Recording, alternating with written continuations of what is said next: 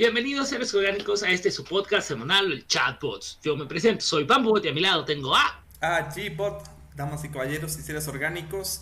Y el día de hoy, ¿qué episodio les tenemos? ¿Qué les traemos a esta gente ilustre? Pues vamos a ver acerca de cosas etílicas, digo, éticas. Vamos a hablar acerca del hack épico. ¿Qué? ¿Bots? ¿IA? ¿Servidores? ¿Tecnología? ¿Noticias? ¿Polémica? ¿Consejos? ¿Criptomonedas? ¿Entrevistas? En fin, los chatbots. Regresamos, ahora sí, vamos a empezar a hablar de lo que es el hack ético. Por ahí, ¿qué podemos decir acerca de esto, Gebot? O sea, yo pienso que antes de hablar de lo que es ético y no es ético del hackeo, hay que decir bien qué es un hacker, ¿no? Porque quizá haya una, ¿cómo le dicen en inglés? Misconception o en español una un concepto, una idea equivocada acerca de lo que es un hacker y qué no lo es. Entonces, Babot, para ti, ¿qué es un hacker? ¿Qué consideras que es un hacker? Eh, bueno, no sé si te acuerdas de aquella película que se llamaba Hackers. Entonces ahí te decía que era la persona que se introducía a sistemas que en los cuales no se debía de, introducir, por decir, en ese entonces se metían a, no sé, al, directorio de películas de una televisora, este, ya hacían llamadas por cobrar o se metían a un servidor a, a buscar información. Pero eso pues realmente es como que una concepción muy temprana de lo que podría ser un hacker. Este, ahora sí que ya pasándolo un poquito allá a términos donde conocemos un poquito más en la universidad y todo, es aquella persona que rompe un, un paradigma de programación para poder obtener este, información de alguna parte. Este, bueno, así es mi, mi concepción, no sé cuál sea tuya. Sí, o sea, creo que, o sea, regresando un poco a esta película que se llama Hackers, que salió en los noventas con nuestra queridísima Angelina Jolie, véanla, la verdad, ya está un poco vieja, o sea, para nuestros estándares de tecnología actual. La película. O sea, sí. La Angelina Jolie sigue muy guapa. Sí, obviamente me refería a la película, no Angelina Jolie, ya quisiéramos todos ser como ella. Este, pero sí, justo en esa película, o sea, manejan, o sea, incluso el concepto de que hay varios tipos de hackers, ¿no? Y eso es cierto porque tradicionalmente luego relacionamos mucho con que solo hay un tipo de hacker y es el que te consigue, mm, no sé, productos piratas, ¿no? Es como luego el concepto que uno tiene. Eh, hackeame este programa y... Sí, ya. O sea, porque Y justo en esa película tenían esta, o sea, lo que me gustó mucho es que plantean la idea de que hay como diferentes versiones de los hackers, incluso desde sus propios puntos de vista de por qué hacen eh, ese tipo de actividades, ¿no? O sea, hay unos que pueden hacerlo porque dicen, no, es que toda la información debe ser este, libre, ¿no? Entonces como que se dedican a buscar información de gobiernos que no la quieren este, compartir, u otros que dicen, no, es que estoy en contra del capitalismo, entonces todo debe ser gratis, ¿no? Para, para todas las personas y dedican a hackear programas o tal vez pensando eh, un poco en la idea de que hay países en donde no se puede como cobrar por ciertos productos pues, porque es muy baja, ¿no? La, la, renta de las personas. Y de hecho, si quieres, ahorita hablamos de lo que es justo Sci-Hub, de la chica kazajstana que hackeó este, el sistema de la ciencia, la mafia de la ciencia. Y también podemos hablar, por ejemplo, en ese tiempo, ahorita ya no, pero por ejemplo había unos que se llamaban freakers, que justo en su trabajo era como hacer tonos de teléfono, justo para poder conseguir como llamadas gratis y así como romper un poco el sistema, ¿no? Pero regresando ahora sí a lo que es la RAE, así como la decisión este, principal, o sea, tiene dos acepciones en la RAE, ¿no? La primera de ella, que es como la, típica, la negativa, es decir, una, que es una persona que accede ilegalmente a sistemas informáticos ajenos para apropiárselos o obtener información secreta. Y el segundo concepto es un experto en el manejo de computadoras que se ocupa de la seguridad de los sistemas y desarrollar técnicas de mejora de esos mismos sistemas. Entonces, fijas, hay como dos partes, ¿no? pero, pero, lo que tú, me estás diciendo lo que es un hacker. Ajá. Pero ¿qué es un hack? Un hack es así como romper, o sea, una, un, trick en, una, en un sistema. O sea, encontrar la fallita, ¿no? Donde por no, no más desde, porque pues obviamente no estamos hablando del de, hacker o que viene, o si, sino estamos hablando de la ética del hackeo. Entonces, para hablar de la ética del hackeo, pues ya estamos diciendo lo que es el hacker y el hack. Y ahora es que es bueno, no nos, no nos vamos a poner una situación filosofal de que es la ética o que es la moral, ¿verdad? Todos sabemos que la moral es un árbol de moras, Shame Mine. Pero bueno, no vamos a eso. ¿A qué vamos? Y bueno, ¿y por qué no quiero desviarme tanto a, esas situaciones de, este, del hackeo? Porque ya hemos hablado muchas veces, este, por decir, de, cómo muchas veces utilizan el potencial humano para hacer los hackeos. No tanto de que vayan a, este, ¿cómo se llama? A ponerse a escribir este, kilos y kilos de líneas de programación para poder accesar a un, a un ¿cómo se llama? A un sistema. Este, ya hemos visto que hay muchas partes, una de ellas, bueno, ya lo hemos platicado, que era el phishing, otra es como tal este, los ataques brutos, bueno, hay muchísimos. Pero ahora, ¿por qué, ¿para qué se hace todo esto, Gebot? ¿Para qué se hace? Pues, precisamente hablando de estos personas maliciosas que se autodenominan, o los, bueno, luego ni ellos se autodenominan hackers, sino que la gente los llama así. Eh, pues precisamente ya hay una noción en, en industrias, en las empresas ya tienen una idea de que a veces es necesario como explorar sus vulnerabilidades de forma controlada, ¿no? Es como una especie de, en mecánica de prueba de esfuerzo, sería algo semejante. Es decir, cuando, bueno, generalmente es el, el, cálculo, ¿no? Pero por ejemplo, imagínate en un coche cuando hacen correr mucho el motor hasta X revoluciones, con el fin de probar si se calienta, cuál es el funcionamiento, etcétera. Pues en este caso lo que hace una empresa es contratar a otra empresa que se dedica justo a esto que le llama hackeo ético y estas empresas especializadas en este tipo de hackeo lo que hacen es literal hackear a la empresa que los contrata con el fin de decirles en dónde encontró vulnerabilidades, fallas, dónde se puede mejorar, este, incluso ver, o sea, qué tipo de ataque usaron y qué fue lo que lograron acceder. Incluso pueden eh, llegar a usar este, pues esas técnicas como de phishing hacia sus empleados por si, para ver si es necesario quizá hacer, no sé, una campaña de concientización a sus empleados de que, oigan, si están usando el correo institucional, este, no le piquen a links que sean fuera de, de, de, otros correos institucionales o verificados, o sea, no pongan que los correos de promociones lleguen aquí, porque todos esos son vulnerables de seguridad, ¿no? Y el típico, tú te acabas de ganar una Ford Escalade o algo así, pícale en el link para reclamar tu... O el típico, no, te has ganado un iPhone 11 pícale en el link para poderlo reclamar. Llevas, ah, mira, me gané un iPhone 11. Y no, te has ganado. Aunque justo estos del iPhone 11 creo que más bien, bueno, aunque fueron muy famosos, creo que son más típicos, son más típicos los del banco, de que vas a perder algo si no le das clic, porque te da como esa sensación de urgencia de que, o sea, no es como que, ay, no, nadie gana nada, ¿no? Sino en el sentido de que no, es que si no lo hago, este, voy a tener una multa o me van a cancelar mi servicio, porque, o sea, muchas veces lo que sucede es que te mandan un correo diciendo, ah, del SAT, ¿no? Según, o sea, del Hacienda, o sea, de Hacienda, o sea, si es de otro país, la Hacienda Tributaria de México la conocemos como el SAT, o por ejemplo, de algún servicio de cable, de telefonía, de luz, o del propio banco, o sea, fingiendo que son del banco, diciendo precisamente eso, ¿no? De que, oye, este, encontramos esta irregularidad, este, por favor, llámanos, etcétera, un link ahí sospechoso, bueno, que no parece sospechoso porque incluso luego se parecen muchísimo a los oficiales. Pero bueno, ese es el, tema de, lo que ya habíamos hablado varias veces, ¿no? De lo del phishing.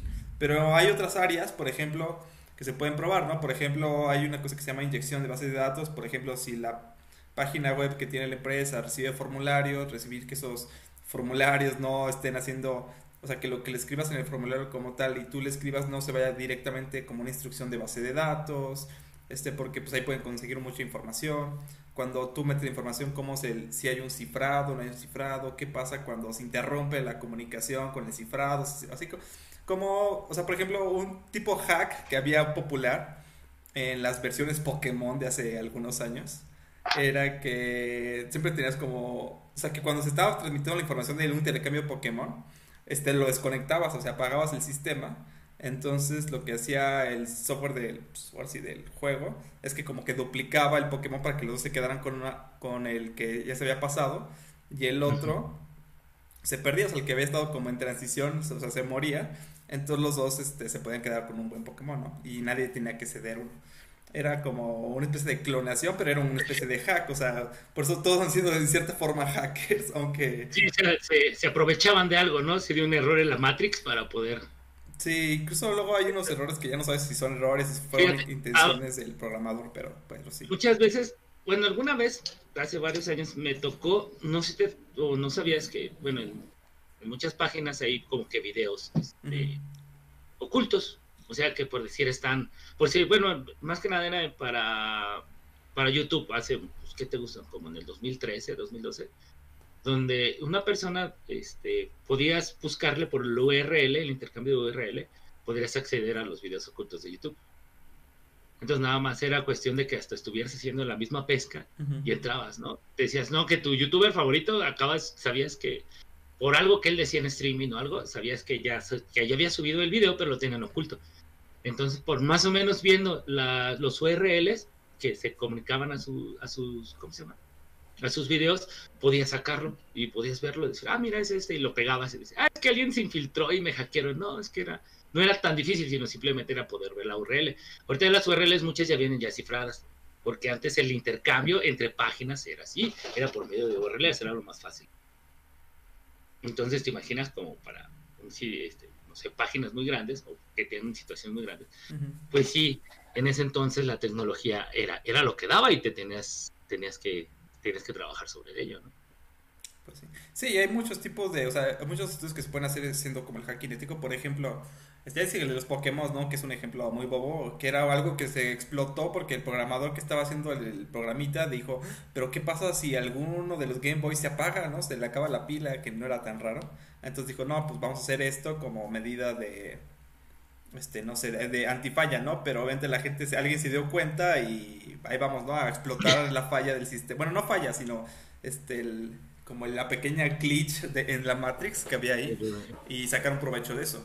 Igual, por ejemplo, a uno que pasa luego mucho y sobre todo en estas revistas de pago por mes, o sea, tipo New York Times y demás, es que, por ejemplo, bueno, no sé si, sí, se los voy a decir, por ejemplo, en muchos casos tú puedes superar, siempre tienen una cantidad de límite de artículos que tú puedes ver al mes, precisamente con la idea de que cuando sobrepasas el límite, este, pagues, ¿no? O sea, sobre todo si lo lees mucho. Entonces, algo que luego puedes burlar el sistema es si tú abres estos artículos en modo incógnito. Entonces, por ejemplo, es algo que se puede explorar desde el punto de vista como hackeo, o sea, buscar como vulnerabilidades y un poco de ese tipo de juegos, de decir, oye, bueno, ¿qué pasa si yo intento entrar así como de esta cuenta, al mismo tiempo intento entrar en otra computadora que está lejos, o sea, eso pasa como en los bancos, o si entro en modo incógnito, o qué tal si quito todas las cookies menos esta, que es la que te ocupa, o te hago, simulo que yo tengo una cookie que es esto, o sea, hay muchas cosas que se pueden hacer.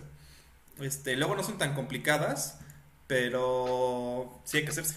Principalmente. Sí, porque mira, los mayores hacks, por, por decirlo así, han sido errores tan tontos que muchas dices, diablos. Y más, y más que nada, y digo mejores porque son los que más explotan.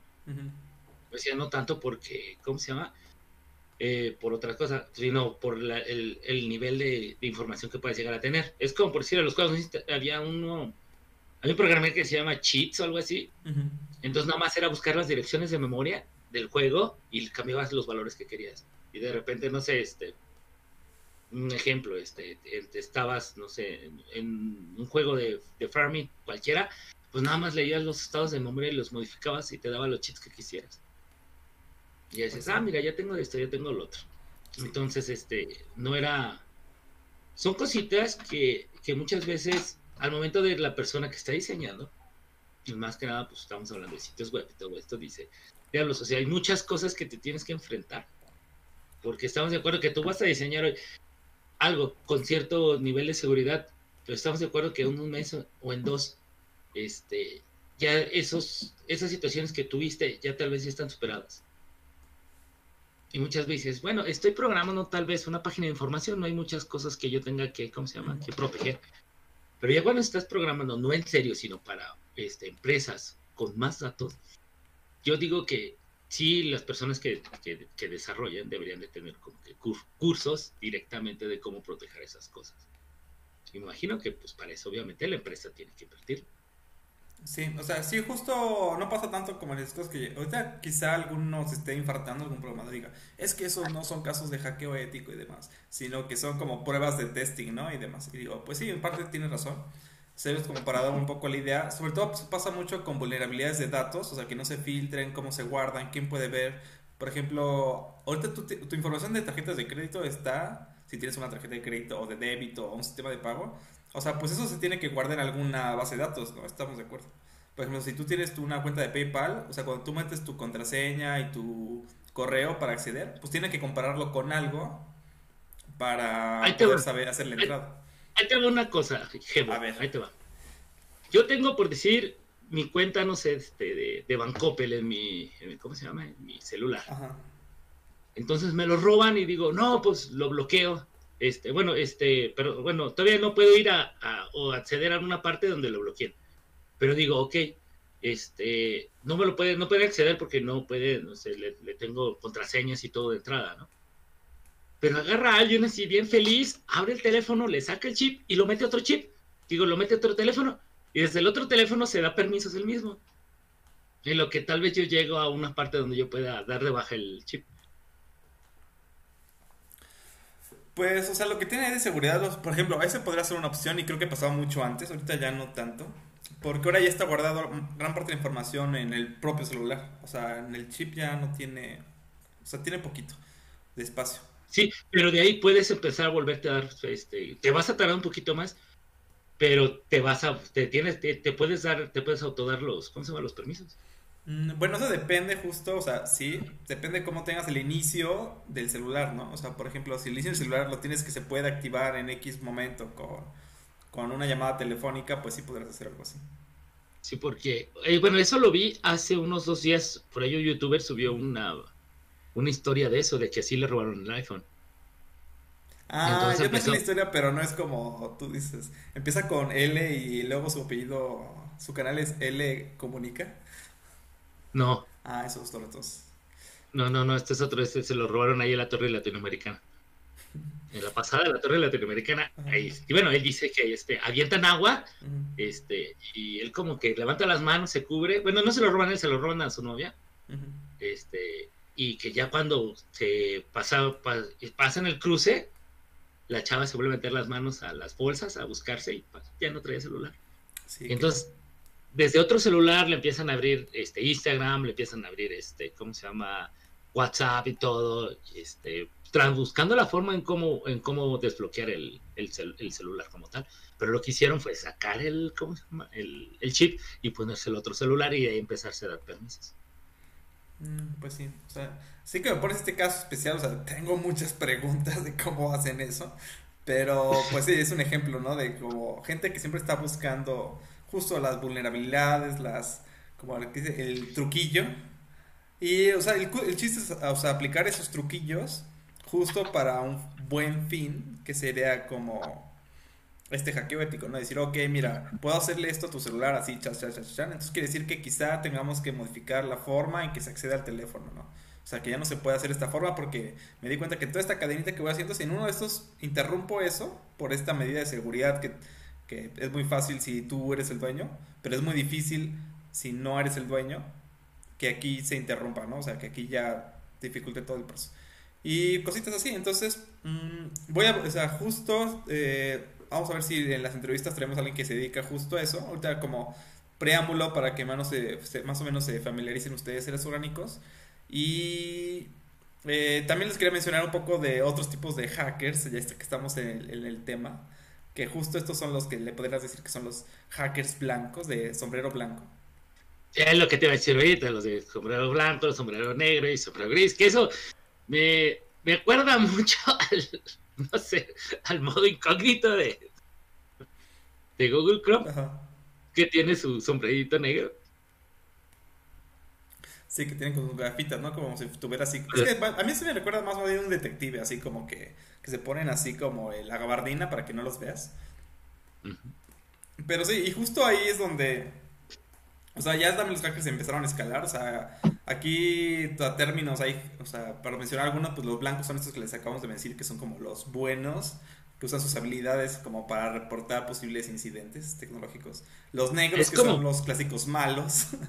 es como que me decías, Es, no sé si te acuerdas de esta serie que se llama Elementary. Mm, no, la verdad no la recuerdo. Bueno, es una serie que habla este Sherlock Holmes y Watson y andan resolviendo este, ¿cómo se llama? Eh, misterios y asesinatos. Entonces ellos eh, se hacen amigos de una agrupación llamada Todos, que simula obviamente pues, Anonymous. Entonces ellos le ayudan este, cuando necesitan este, buscar alguna persona o algo, entre todos este, hackean a la persona para sacar la información y saber si es el, ¿cómo se llama? El asesino, ¿no? Y este, esos favores a él se los cambian por humillaciones. O sea, no sé, este, bañate en gelatina o cosillas por si le ponían a hacer o rápate, ¿no? Entonces, más o menos, a la persona que vio esa serie, pues ya más o menos sabe. No era la comparación. Sí, y luego, bueno, aquí hay uno que pues, me, dio mucha risa investigando de ellos que se llaman los de sombrero gris. Y que es como que ellos sí usan como, obviamente irrumpen en los sistemas, con fines que ellos consideran correctos, aunque técnicamente son, son malos, los activistas. Este, o sea, no, todavía antes de llegar a los... Por ejemplo, estos son como más ideales como por, de personales, ¿no? O sea, hay unos que, por ejemplo, quieren demostrar Tipo que, no sé, que... Ah, pues, ejemplo, el, el caso que pasó con... ¿Cómo se llama? GameSpot, este, GameTop. Ah, que pasó la... Que justo como que buscan como encontrar el glitch en el sistema para demostrar que está torcido. Por ejemplo, creo que hace unos 10 años, un poco más, hubo unos cuates que hicieron un fraude y se quedaron con el, este, el Empire State, por ejemplo. Mm. Nada más para demostrar de la poca seguridad que tenía todo el sistema, de que alguien se podía apoderar de un edificio como si nada. Aunque bueno, luego lo devolvieron, ¿no? Pero eh, el, punto era como demostrar justo que, el, sistema está como malo y que se puede, como gente se puede aprovechar de eso. Entonces, está corrupto. Entonces está como en una zona, y por eso está en una zona gris, porque, o sea, hacen cosas ilegales en cierta, bueno, se mantienen el anonimato, pero hacen cosas ilegales con el fin de demostrar que algo está torcido. O que, algo está mal. Ajá, o que está mal, precisamente. Y luego están unos que se llaman Red Hats estos son los que cazan hackers. y por ejemplo, este caso yo he estado siguiendo un canal en YouTube, si quieren luego se los pongo aquí mismo, o sea, para que vean estos ejemplos. Y por ejemplo, ahorita se está dando mucho el caso de estafas telefónicas para obtener datos de tarjetas, este, tarjetas bancarias. O sea, el típico, ¿no? De, oh, acabamos de detectar que tuvo una actividad sospechosa, por favor, necesitamos que nos dé esta información, etcétera, ¿no?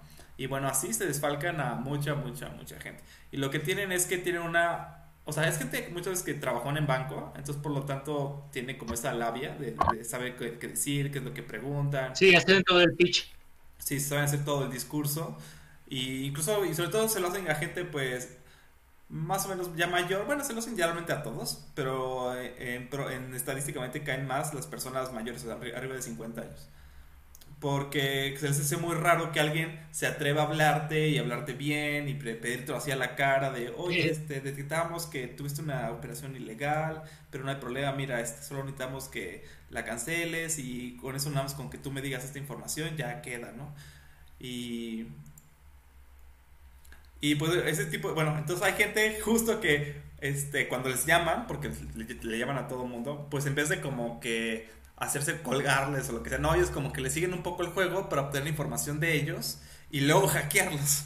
Entonces, este, justo así vi un caso de unos, este, pues unos, unos estafadores que tenían sus oficinas en Venezuela y hacían este tipo de, de trampa, o sea, que compraban una base de datos de algún ex empleado, que no sé por qué, o sea, eso es algo que pasa mucho, o sea, las bases de datos de los bancos y de otras cosas, la verdad es que se venden, o sea, y de otros sistemas. o sea, es, como cuando no te ha tocado domingo 8 de la mañana que te marcan, te puedes cambiar a Telcel. Ah, mira, te puedes cambiar. Sí, y no tiene nada que ver con ellos. O sea, pasa mucho con los bancos de que tú nunca has tenido, no sé, Santander o Scotiabank o lo que sea y te hablan. Y tú dices, oye, pero, o sea, ¿de dónde me llamaste? Ah, pues no lo sé, ¿cómo conseguiste mis datos? O sea... Es que a mí me los dieron y así como... bueno, pues diles que no te los pueden dar así, o sea, y sí, y luego hay, incluso de eso se los pasan a otras empresas y ese, entonces esa información que tú creerías que es como medio confidencial, que es como tu dirección y nombre y teléfono, etcétera, pues realmente la tienen bastante disponible. Incluso hay un, justo ahorita que está surgiendo este tema de los datos biométricos, una de las grandes quejas es decir, ok, pero ¿cómo se va a asegurar que se guarde esa información y que no esté los datos de tu huella digital o tu iris o lo que tú quieras disponible en tres meses? Porque eso pasó con eh, creo que con el CURP, que tiene huellas este, dactilares o la información del INE, que ya tienen esas bases de datos, ya las tienen. O sea, y todo porque los, las auditorías tecnológicas también tienen que ver con las auditorías que no se hacen a fondo. Este, pues no revisan realmente nada de lo informático. O sea, no hay un especialista que se meta a ver cómo se guarda la información, los, los usuarios, o sea, los, así los ingenieros de datos que están ahí, a qué pueden acceder. Porque te aseguro que hay muchas empresas que no están auditadas correctamente y que se pueden, yo creo que, bueno, no, yo que espero que no, pero tal vez hasta se puede ver los números de tarjetas de crédito, ¿no? Y pues lo mismo pasa con cosas menos, o sea, menos importantes, o sea, número de seguro social, teléfono, edad, si tienes un crédito, el buró, entonces te hablan y como tienen tanta información de ti, tú dices, ah, pues sí tiene que ser del banco, porque esta información solo la tiene alguien del banco, o sea, no es posible que un fulano fuera, pues la tenga ahí, lamentablemente. es, que cuando pasa eso, por decir yo a mi madre, este, o a veces que me, que me han llegado a hablar así, es, ah, mira, este, disculpa, ahorita no te puedo atender, pero en cinco minutos yo marco a la sucursal. O marco al, ¿cómo se llama? A este, a, pues, hablando a los números de atención. ¿Por qué? Porque mínimo, al menos yo sé que yo ya marqué al número de atención. Ya que si ya hackearon ahí o hicieron algo y me desviaron la llamada a su casa, pues bueno, ya, ya se merecen, ya merezco ser robado, pues. ya no, no, la verdad, nadie merece ser robado, ¿eh? Nadie merece. ya hicieron su trabajo, ¿no? Este, pero por lo regular es así, y es cuando muchas veces uno dice, ah, pero es que cómo voy a hablar o por qué va a perder tiempo. Y confía, confía demasiado en, en que la gente es buena gente. Sí, y justo hablando de estas personas en la categoría justo que le llaman como informantes maliciosos, que son gente que por estar en una posición como privilegiada en una empresa tiene acceso a información y cuando se, y la guarda y luego cuando sale pues la vende, así lo hace. Y pues realmente, incluso se le puede entrar a una empresa con diciendo que tienes información con el fin únicamente. Bueno, eso es como más este, argot, este. Que, ahorita en las, en las elecciones que van a hacer ahorita. Ajá. Eh, por decir aquí en Guanajuato, este, en el municipio vamos a estar en, elecciones, en muchos, eh, este, ¿cómo se llama? En muchos municipios. Entonces, ¿tú crees que por ahí, por decir la persona que, que tenía, no sé, este, las elecciones pasadas, quiénes eran, no sé, los, los líderes de colonia y todas esas cosas. Este, ¿Te imaginas? Ahora para la siguiente, pues obviamente van y los buscan y dicen, a ver, ¿tú qué tienes? Yo te vi que hace tres años estabas haciendo esto. ¿Qué información tienes? Ah, ellos los tienen súper ubicados a los que son líderes de colonia, porque, o sea, y, si te pones un poco atención en tu colonia, tú, ser orgánico, te darás cuenta que a los que suelen ser como el presidente de la colonia o líder de calle o así, eventualmente hay algún partido político que llega a pedirle, a preguntarle si quiere ser como un diputado, este, ahí, ¿no? Para juntar algo de votos y que, este, pues sacar algún plurinominal. O sea, esa persona no va a quedar, casi nunca queda. Pero les ayudan a juntar algo de votos para conseguir los, el porcentaje representativo que luego son los famosos plurinominales, ¿no? Que son por mayoría. Este, pero sí, todo ese tipo de información, pues, lamentablemente todavía falta mucho que se siga trabajando en cómo, este, pues guardar esa información. Incluso en algunos países este, no está muy claro o sea, cómo, o sea, el, la forma de meter esto del hackeo ético, porque este, o sea, tú sí firmas un convenio con la empresa de que pues, los vas a como invadir de cierta forma, o sea, los vas a atacar. Pero incluso en algunos países, creo que estaba viendo la legislación de España, este, incluso así no está permitido porque tú estás accediendo a un sistema ajeno de, de una forma como violenta. Entonces, al hacer eso ya es ilegal, o sea, sin importar que la, la empresa a la que le vas a hacer eso te haya contratado para hacerlo. Entonces luego entran así como zonas grises de la legislación, porque luego se basa mucho en absolutos, ¿no? O sea, dice, no, es que no se puede acceder a un sistema externo. Pero entonces el, el, sistema dice, bueno, pero ¿qué pasa si yo quiero probarlo? Porque a mí me van a atacar informáticamente eventualmente, ¿no? Pero si yo no lo puedo probar de una forma controlada, es muy probable que se me vaya algún, tenga como goteos, leaks de información, porque pues es muy difícil probar un sistema complejo, la verdad es muy, es muy complicado. y demanda mucho tiempo. Bueno, es que tal vez lo, veamos esto un poquito más a fondo en el, en el, siguiente programa que vamos a hablar de lo que es. ¿Cómo se llama lo del derecho? Este... Ah, sí, yo le decía como legal tech, o sea, pero sí, toda la implicación que tiene como la informática en el futuro del derecho. Ah, Andrés, exactamente, porque ahí vamos a ver muchas cosas que por sí para la ley es si tú rompes, eh, por decir, si tú robas es delito. Robar es robar. Este, irrumpir es irrumpir y también es un delito. Aunque yo te pague para que, para que irrumpas. Pero ya lo hiciste. O sea, es, como decirle a alguien, este, eh, eh, bueno, es como lo que pasó con el programa este de las armas de que mandaron a México. no me acuerdo cómo se llama el programa, este, que supuestamente para rastrearlas y que ya cuando llegaron a México fueron irrastreables. Más o menos es, eso. O sea, no puedes eh, fingir algo, no puedes fingir un delito. Y decir, ah, es que como es fingido no pasa nada. Porque aunque según tú lo estés fingiendo, lo estás haciendo. Entonces yo creo que va por esa situación de que no, porque al fin y al cabo le estás pagando a alguien para que te avería algo. Es como dijeras, ah, no, sabes que es que lo voy a pagar a mi vecino porque venga a romper mi carro. Bueno, pero si tú estás de acuerdo, pues cuál es el problema, ¿no? O sea, es tu propiedad. No, porque aunque tú estés de acuerdo, dentro de ciertos márgenes de ley, si tú te enojas, al final tú puedes decir, no, es que yo nunca le di esos permisos. Mm, siento que no debe haber ningún problema si tú firmaste de que podía intentar destruir tu coche y tú según lo ibas a... Por ejemplo, si quieres decir, tú dices, como el tipo el caso de Elon Musk con Tesla. para, que, para que pueda hacer eso, tú le tienes que dar el coche a él a razón de que lo rompa. Pero no puede llegar a romper tu coche, porque es un delito. Porque está rompiendo propiedad ajena. Bueno, justo es la zona gris en que llegamos. Este, para términos prácticos era algo así, a mí se me hace un poco ridículo, eh, pero bueno, ahí está el punto. Eh, mi parece de poderse. Y justo para terminar, este, vamos a hablar un poco de, bueno... Me venía un ejemplo, pero no, mejor no lo No, no, no. Solo quería mencionar lo de los hacktivistas, porque tú lo habías mencionado. Y que estos, se, se parecen mucho estos como hackers grises. Sin embargo, estos como que se afilian mucho a una ideología, o sea, y la siguen, y todos sus actos son como muy encaminados hacia esa ideología. Por ejemplo, hay unos que se enfocan mucho en tipo, no sé, que la información de gobierno sea toda pública, ¿no? Que no haya secretos para el electorado, ¿no? Digamos. Pasó, algo así ¿no? en Estados Unidos donde eh, ya habían detectado varias cosillas este, en contra de la policía y agarraron y secuestraron todo el, ¿cómo se llama? El, cuartel. Hasta ah, que no se sacara este, la información de todo eso.